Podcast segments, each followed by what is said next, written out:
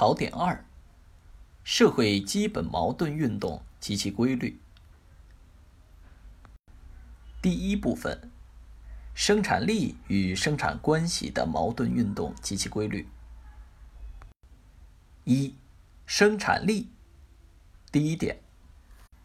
生产力是人类在生产实践中形成的改造和影响自然，以使其适合社会需要的物质力量。生产力具有客观现实性和社会历史性。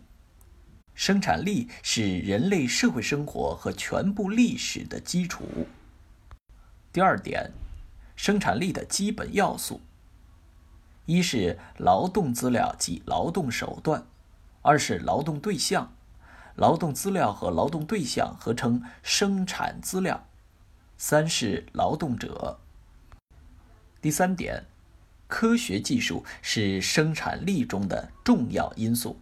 在现代，科学技术是先进生产力的集中体现和主要标志，是第一生产力。二，生产关系。第一点。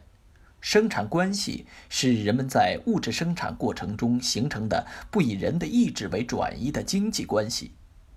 生产关系是社会关系中最基本的关系。第二点，生产关系包括生产资料所有制关系、生产中人与人的关系和产品分配关系。在生产关系中，生产资料所有制是最基本的。它是区分不同生产方式、判定社会经济结构性质的客观依据。三、生产力与生产关系的相互关系。生产力决定生产关系，生产关系反作用于生产力。四、生产关系一定要适合生产力状况的规律，是社会形态发展的普遍规律。第二部分，经济基础与上层建筑的矛盾运动及其规律。一、经济基础。经济基础是指由社会一定发展阶段的生产力所决定的生产关系的总和。二、上层建筑。上层建筑是指建立在一定经济基础之上的意识形态以及与之相应的制度、组织和设施。上层建筑分为观念上层建筑，也就是社会意识形态和政治上层建筑，它处于主导地位。观念上层建筑就是。政治、法律、思想、道德、艺术、宗教、哲学等等，而政治上层建筑则分为政治制度和政治组织及设施。政治制度包括一个国家的国家政治制度、立法、司法制度和行政制度。最后，政治组织及设施。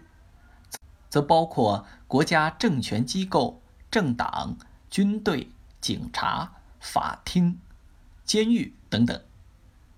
国家政权是核心。三、国家的起源和实质。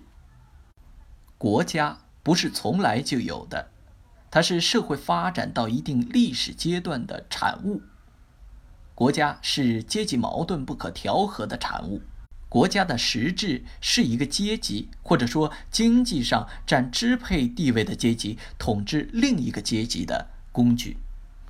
四、经济基础与上层建筑的辩证关系。经济基础决定上层建筑，上层建筑反作用于经济基础。第一点，经济基础决定上层建筑，表现在第一。经济基础是上层建筑赖以产生存在和发展的物质基础。第二，经济基础的性质决定上层建筑的性质。第三，经济基础的变更必然引起上层建筑的变革，并决定其变革的方向。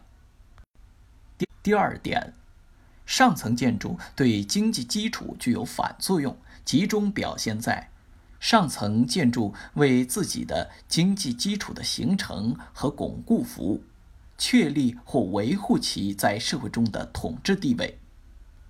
上层建筑这种反作用的后果有两种：当它为适合生产力发展要求的经济基础服务时，就成为推动社会发展的进步力量。当它为落后的经济基础服务时，就成为阻碍社会发展的消极力量。五，经济基础与上层建筑矛盾运动的规律是人类社会发展的另一个基本规律。